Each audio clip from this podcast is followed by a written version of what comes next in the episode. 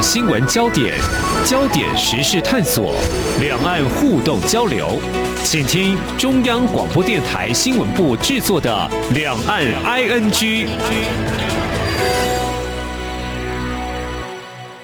大家好，我是宛如。在今天的节目，我们要来关注的是今年的亚太经济合作会议 （APEC） 非正式领袖闭门会议。这场会议呢，是在台北时间十六号，也就是上个星期五的晚上，以视讯的方式举行。这当然也因为受到疫情的影响啊，大家还是很紧急的举办这一场视讯会议。那特别的是呢，这是在一九八九年 APEC 自创立以来，主办国首次在中间所加开的。一场领袖级的会议，嗯，在这会议里头，我们当然也看到了非常多重要的声明，当然也看到了台湾的领袖代表，也就是台积电创办人张忠谋，他以高龄九十岁之姿，哦，第四度来担任蔡英文总统的领袖代表，在。会中发言，那我们怎么样来看清楚当天的一个会议重点，还有背后所交织的一个复杂性呢？当然，因为实在是非常的需要宏观的角度以及专业的视角，所以我上个星期五就马上拜托了今天的受访者，呃，应军老师来跟听众朋友详细的聊聊，带我们来看懂这一次加开这一场 APEC 闭门会议究竟在说些什么。所以呢，很高兴我们今天在这个线上访问到的是中原大学法学院财经法律学系的助理教授林应军老师，哎，应军老师您好，你好，宛如你好，呃，各位听众大家好。好，今天真的是要劳烦老师了，因为第一题我就要提出一个很大的问题了哈。这一场会议当中，我们先看美国总统拜登，这是他上任以来跟习近平哦，诶，第一次出现在一个亚太事务的论坛上。这一场大型的论坛，大家也很想关心一下啊，这两个大头到底会说些什么呢？美中各自在里面扮演什么角色呢？结果我看到台湾的媒体报道，很多都还是就是也是这一次会议的重点啦。就关注在疫情跟疫苗上面，但是你也可以想象，这两个大国家对这些话、这些议题，它要有表态。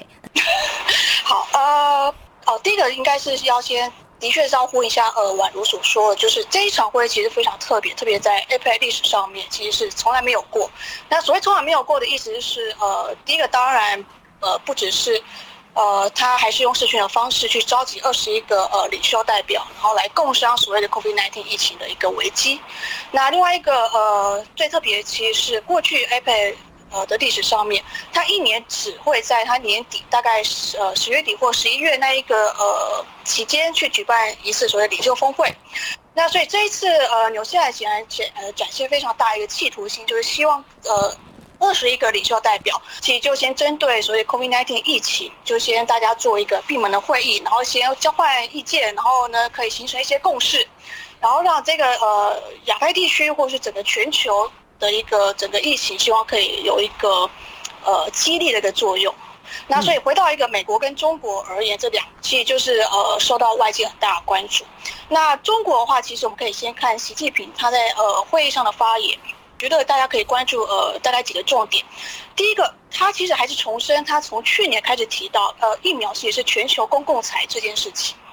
那中国其实提疫苗是公共财，它背后它其实在去年的脉络之下，它其实指的是说，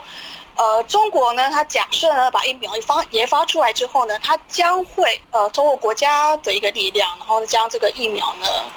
输出给全世界。本来中国他自己研发，他可以有疫苗的专利权，但是他现在是无偿的把这样的专利释放出来的意思。对，基本上呢，其实从呃去年的中国，他其实的设想是说，他希望透过疫苗再做一次疫苗外交。给一些不论他盟邦或者还没有结盟的一些地区，特别是所谓的呃开发中或者说低度开发的地区，比如说非洲啊，或者呃南美洲或者所谓太平洋地区那些国家，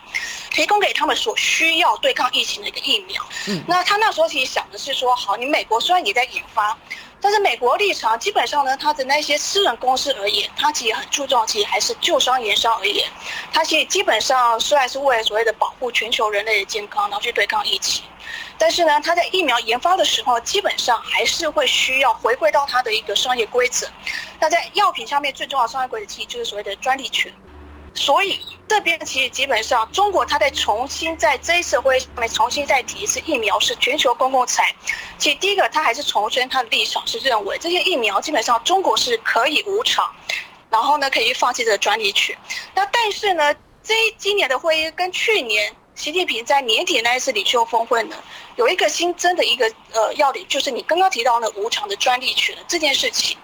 那也就是呃，习近平在他发言那那边，他另外再去提到。中国是支持呃 COVID-19 疫苗呃智慧财产权相关权利的一个豁免，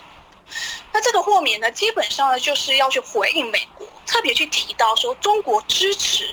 豁免，也也就是说他放弃了有关于呃包含智呃专利权在内的智慧财产权这件事情，其实呢是要去抗衡，然后跟回应美国那边。嗯呃，再去说，我所谓的公共财下面早就隐含了所谓的放弃专利权这件事情。那所以呢，当然他一方面呢是要去跟呃世界呃跟所谓的外界去讲说，我中国呢其实基本上呢还是世界所谓这次对抗疫情的一个主要的关键的角色。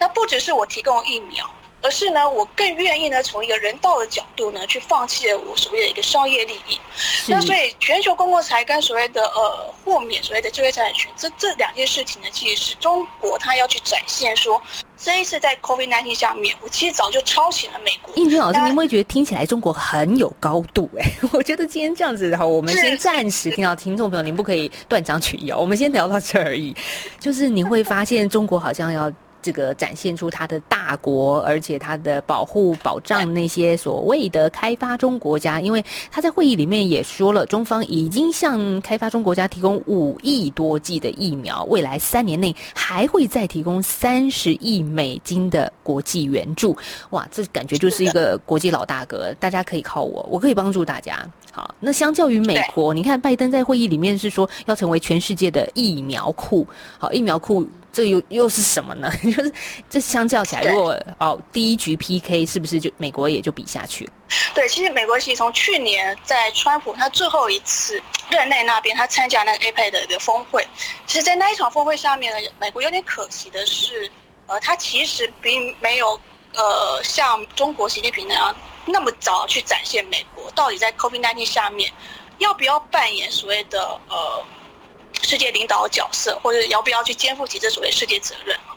那所以直到拜登他这一次会的时候，他才去确认，第一个，呃，美国他还是会继续的去呃做所谓的国际援助。嗯。那另外呢，所谓呃美国特别去提所谓全球疫苗库的意思是说，当美国。他已经现在呢，其疫苗的一个施打率大概到一定的程度之后呢，他的一些疫苗其实可以慢慢的呢，呃，在他的呃内需的那个压力没那么大的时候，他可以开始用所谓的 co 呃 COVAX 或者他自己，对他盟邦开始进行所谓的捐助。那包括之前可以看到台湾，美国也捐助了两百五十万剂。那所以换言之，呃，美国的疫苗库呢，它其实第一个要去回应的中国的意思是说，呃，大家。我知道中国你也有研发了大概呃两支疫苗哦，研发之后开始呢也去援助了一些呃其他的国家，那但是要请各位注意，被国际认证的呃重要的疫苗其实还是在我美国，所以它全球疫苗库的意思呢，其实还是要去彰显美国在这一次疫苗上面呢，特别是它的一个生物科技跟它制药的一个技术程度，还是远超过中国。那所以呢，疫苗库的意思一个是说。呃，美国在这个相关的一个呃领域里面，还是呢保有所谓世界领先地位。那第二个是说，呃，我美国开始呢也要去做我所谓的一个人道主义的一个关怀。那所以呢，我美国其实基本上也因为我的疫苗的产量是够的，那所以呢，我也可以开始做所谓的援助的一个事情。所以换言之，这是符合拜登他在从年初开始讲的，呃，America will back。那意思是说，我美国其实还是会重返所谓世界。那重返世界呢，第一个当然是除了要去所谓的呃相关的一个国际秩序之外，另外一个就是美国依然会去肩负起它所谓的一个呃世世界责任。那其中疫苗的援助呢，其实就是美国它会到时候开始具体展现出来，如何去协助整个一个世界重新要去呃恢复到一个呃比较呃恢复到常轨。那特别是疫苗是也是恢复常轨的一个最重要的工具跟武器。那所以呢，美国当然也不会在这样的一个呃角色上面去缺席。所以我想，呃，拜登的这个全球疫苗库，特别是他又去提到一个所谓的呃全球健康安全，所以换言之呢，他也是呃把一个所谓的呃健康安全的高度，其实也提升到呃相当于一个呃国家安全，然后跟所谓的世界安全的一个呃一个政策的高度。这个世界其实不是只有一个中国的这样一个领导人，嗯、其实美国其实还是有一定的一个呃呃实力跟那个地位，然后去做这样的事情。可是。如果这样说，那公共财的概念呢？美国说是要捐助，还有 COVAX，的确这是一个呃一开始疫苗研发之初就该在构思的，是不是能够让大家普遍普及化这样子的疫苗的供给？可是中国认为，他觉得那个专利跟公共财的概念是不是？老师你也觉得是适切的，是应该的？那美国也有对这方面做出回应吗？去年的话，其实呃，中国当他开始去提倡所谓疫苗是全球公共财的这件事情的时候，其实美国并没有给予一个正面的回应。那其实呃，甚至连所谓公共财这件事情，其实也没有放到呃 APEC 一个重要文件下面。哦，那但是呢，呃，中国到今年还是不断去提倡所谓的疫苗是公共财。所以如果大家如果去注意到，其实这一次的一个会议后面，呃，新那些领袖共同发表一个领袖宣言下面。就把中国这样的主张放进去了。Oh. 那我们当然不能是说，呃，中国取得一定的胜利，而是说，其实，呃，疫苗是公共财这件事情呢，其实因为它背后会去扣合着。所谓公共财的意思是说，呃，我当一件事情呢，觉得这件事情其实关乎到所谓的呃群众或者大社会大众利益的时候，这时候其实政府跟国家就一定要一定的介入，然后呢，动用所谓的国家资源呢，然后去处理这样的一个问题。这个其实这样的思维其实是符合所谓中国它其一向的一个作风，其实是认为国家其实扮演一个积极的角色。那这是对于美国而言的话，其实它的一个呃治国的政策跟它相关的一个经济政策，其实并不是这样的方向。它基本上是非常尊重所谓的市场机制，所以它只要认为市场的规则还在，市场还在，那就应该要让市场。去运作。这时候插播一下，老师刚刚所提到的那个 APEC 非正式领袖闭门会议这个最后的一个声明啊，他其实谈到说，成员国呼吁亚太地区公平分配新冠疫苗，并且同意促进自由公平的贸易和投资环境，以促进经济的复苏。那也谈到说，广大群众对于新冠肺炎免疫是全球公共财，让疫苗更容易取得，对克服这场公卫危机很重要。这也是在十六号的 APEC 非正式领袖闭门会议里面的一个会后的声明，所以也就是扣连着老师您刚刚所说的，的确取得这些疫苗，克服这场公共危机，也是所有各国的共识了。对，那那这边的话，其实也特别是要呃，他其实这句话，那其实他其实也是要去提醒美国说，呃，我大概知道说你们的一个制药，其实呢是你们私人公司的一个实力所展现出来。那当然，美国政府你有去援助这些公司去进行所谓的研发。那但是呢，我大家可以从去年大家有陆续一些消息，可能开始新闻报道说，哎，有些国家可能可以尽早拿到一些疫苗，是因为它可能呢给予。跟那些公司签约的那个每一季的金额可能是比较高，那所以对那些私人公司而言，他当然会觉得说，哎，你如果是用价高者的话，那我当然先帮你排到优先的顺位。那所以公共财这件事情，就是也是要去呃提醒所有相关的一些疫苗公司或者那一些呃商业的一些呃呃参与者而言，是说，呃，我希望呃所有的政府可以一起努力，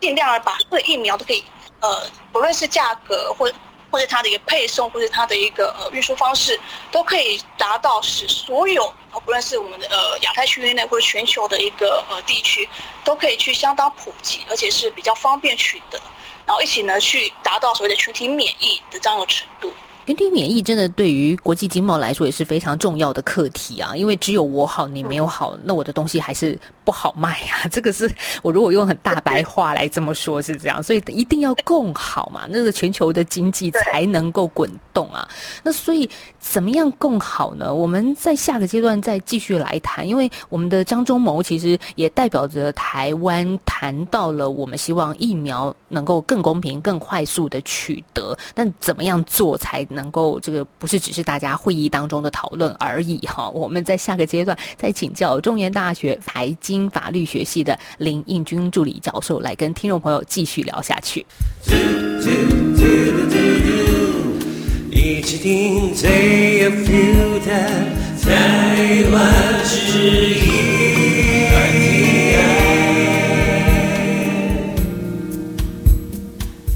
今天的节目，我们要来关注的是今年的亚太经济合作会议 （APEC） 非正式领袖闭门会议。这场会议呢，是在台北时间十六号，也就是上个星期五的晚上，以视讯的方式举行。是张忠谋举办了一个会后记者会，那他谈到了一段话，其实还蛮有意思的，就是媒体当然有问他这相关疫苗供需均衡的问题啊。那张忠谋哎，他就说呢，哎。我现在已经开始在讲我不应该讲的，好，他好像就是先撇开一下他代表的身份啊，在台湾代表的身份，他就说呢，其实你可以数得出来啊，二十一个会员体当中哪几个是可以出产并且拥有过量疫苗的？最基本上呢，大家可以看到就是美国、还有中国、俄罗斯，总共这三个国家，那其余的国家都不是主要的生产国啊，所以好了。张忠谋九十岁的高龄，我们也要听一听他怎么说。这个你可以看出来，其实张代表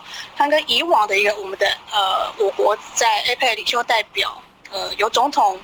呃指派这张代表的那些呃人物，其实有点不一样哦。那是因为张代表他其实不是呃政治人物，那他的政治背景色彩也非常低。他是一个技术人员出身，而且特别是他是我们护国神山台积电的一个创办人，所以基本上呢，他其实看所谓的 COVID-19 疫苗跟疫情发展这件事情，其实呢，他就是有一大半其实从他自己产业界的一个角度出发。那所以当然他使用的一些语汇是不会过于委婉，提醒其他的国家说，哎，其实这边有一个很重要的问题，你们应该要去重视，你们要去思考，不要再去那边打官司，或者说呃去。呃，把你的一个外交政策呢带到这样的 APEC 的舞台上面，那所以他其实呃点的确点出来，就是我们现在疫苗看到就是呃很多国家其实就是呃分配不均，就是明明比如说我去年或者年初订的订单，我到现在的话基本上呢可能十趴二十趴的货都还没到，嗯，可是有些国家呢或有些地区，哎，我会发觉哎它。那么施打的比例居然已经超过了，比如说连第一呃，我如果只算第一季好了，第一季的人口可能比例已经超过五十了。所以连智利，智利其实我们如果去看所谓的呃牛津大学，它提供了一个所谓免费数据的资料，可以看到，连智利的话，它其实老早它的第一季的话，大概总人口数也超过六成。那所以换言之说，哎，我们其实从整个一个世界的地图来看的话。当然，普遍而言的话，大概是呃，美国跟欧洲地区的呃第一剂施打疫苗的覆盖率，其实远远超过其他地区哈。那如果加上呢，中国跟俄国，它自己是有生产疫苗，虽然它疫苗可能在国际认证上面呢有受到一些阻碍，可是基本上呢，如果我们就一个施打率而言的话呢，中国跟俄国其实慢慢它的一个比例也是呃开始提提升。那在除此这些地区以外的的国家跟或是人人民呢？我们就发觉它的一个施打率其实非常的呃不一，那所以有些施打率呢，其实还不到呃十趴，那所以呢，呃这边的话来，当然我们一会呃所谓的公平的话，当然我们一方面的话，在公平之前，我们会先去想到说，哎，有些疫苗可能它需要有一些运输啊，或者有些储存的一些呃基本的设施，哎，有些地方可能是因为它的基础设施不是很完善，所以导致呢，它疫苗没有办法呢及时去送达。那如果我们撇开所谓的经济国，它自己本身的一个呃基础设施或者它的一个呃发展一个的能力而言的话，就公平这件事情的话，其实呃我们如果去先从疫苗覆盖率来讲的话，其实我们会看到是不公平的现象。可是我们如果就继续把公平挖下去的话呢，那我们就要去问说，那所谓的公平要疫苗分配，我们应该是要按照那个地区的疫苗严重程度，然后呢来去优先分配，还是按照那个地区的人口？虽然张代表他点出了所谓的疫苗公平性的一个重点，那但是公平性的下面，我们要如何真的去拿捏到所谓的呃呃区域的一个经济的发展，跟所谓的一个人道下面去做一个适当的一个配置，而且这样的配置之下，其实是可以符合大家的期待。那这个其实是一个非常需要高度智慧的一个。这真的听起来，老师越讲越大，这个问题越来越难解。所以那个高度智慧，当然我们就会期待啦，像 APEC 这些领袖们能够透过闭门会议去讨论一个什么样的解套方案。对，所以呃，其实我们会看到，其实应该从去年开始到呃，至少在领袖开这次会议之前，其实 APEC 已经在部长级的这样子一个层级上面已经有做了一些相当努力，比如说他们通过所谓的促进必需品的流通。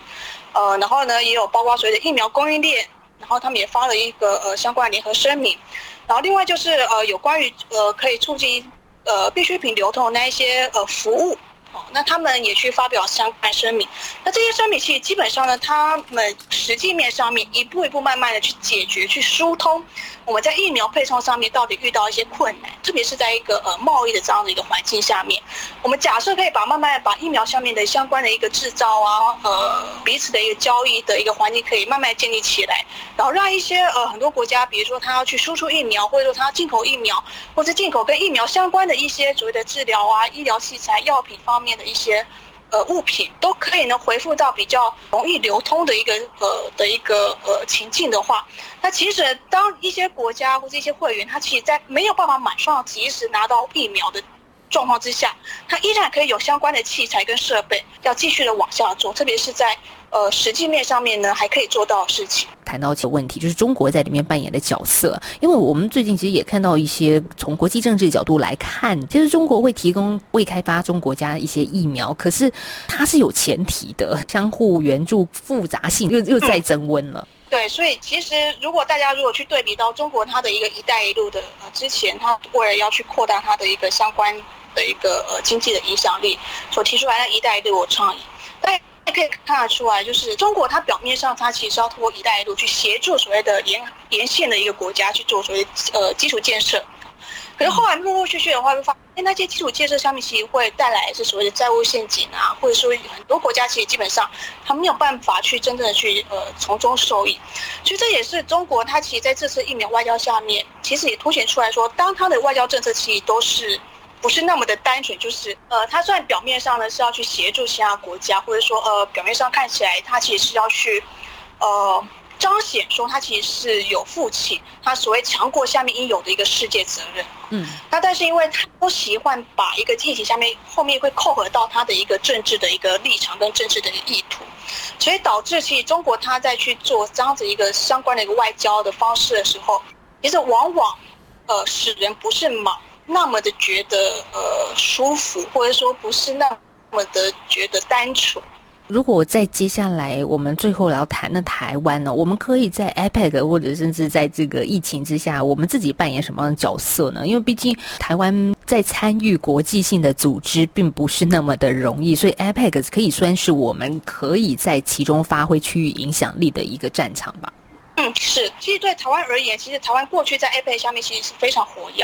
哦，那主要是因为我们其实已经不是只是去参与，直接坐在那边看而已，而是我们真的去扮演所谓的一个呃参与者的角色。那所以参与者的角色是我们台湾其实过去呢，其实在所谓中小企业或是所谓女性的呃性别议题，或者紧急应变，或者所谓能源这样的一些领域，其实都呃提出了每年至少有两三个以上的倡议，然后甚至在一些工作小组就担任所谓主席。那正是我们去年的话，其实在呃卫生工作小组下面，所以就卫生跟经济呃他们会开一个类类似部长级会议。那时候的陈时中部长其实就呃在透过这次会议呢，把所谓的呃台湾 model，就是我们台湾呃对抗 COVID-19 的一个台湾模式呢的这样的经验分享给其他的 APEC 的一个呃会员。那所以呃如果要谈到说我们现在台湾。呃，如何去在 APEC 下面呢？可以发挥重点。当然，第一个，我想也是会呃呼应所谓的中央中国代表所呃在发言那边所提到我们所谓的抗疫经验或者一些相关抗疫的一个知识。那甚至呢，如果如果实际上面的话，就是我们呃台湾在相关的一些一一些医疗器材的它的出口跟提供，我想呃这也是在。台湾在 APEC 下面呢，还是可以持续去提出所谓相关的一个倡议。那另外一方面的话，其实是有关于一个贸易方面的一个呃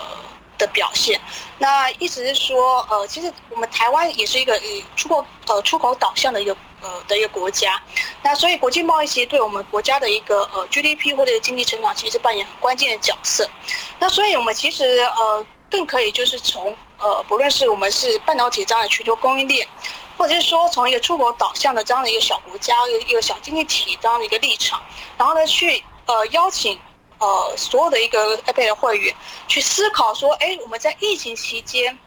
即便我们假设呢还没有办法呢达到所谓群体免疫的状况之下，我们大概可以做哪一些措施呢？大概是慢慢的呢去逐步的让我们的一个贸易的一个环境呢可以呢，呃，可以不会再面临呃相当大那么严峻的考验，或者说我们有哪一些措施呢？其实大概是可以慢慢在我们这样子现阶段的经验下面摸索出来，我们既可以去呃。